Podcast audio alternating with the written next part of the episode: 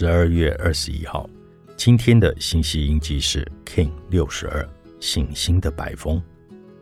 风自由，是大自然的传信者。风传递爱的讯息，风说着爱的语言。风是一种最古调的歌谣，唱出一代又一代的爱的传承。风是生命的呼吸，是我们赖以生存的氧气。风也是生命气息的讯息，是宽广空间的记号。风是空间无动能的所在，却无所不在的存在。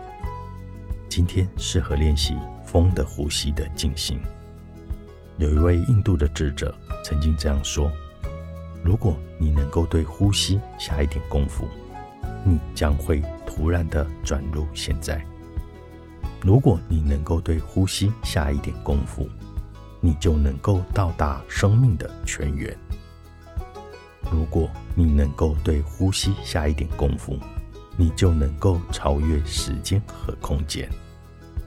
如果你能够对呼吸下一点功夫，你就能够处在这个世界，同时又超越它。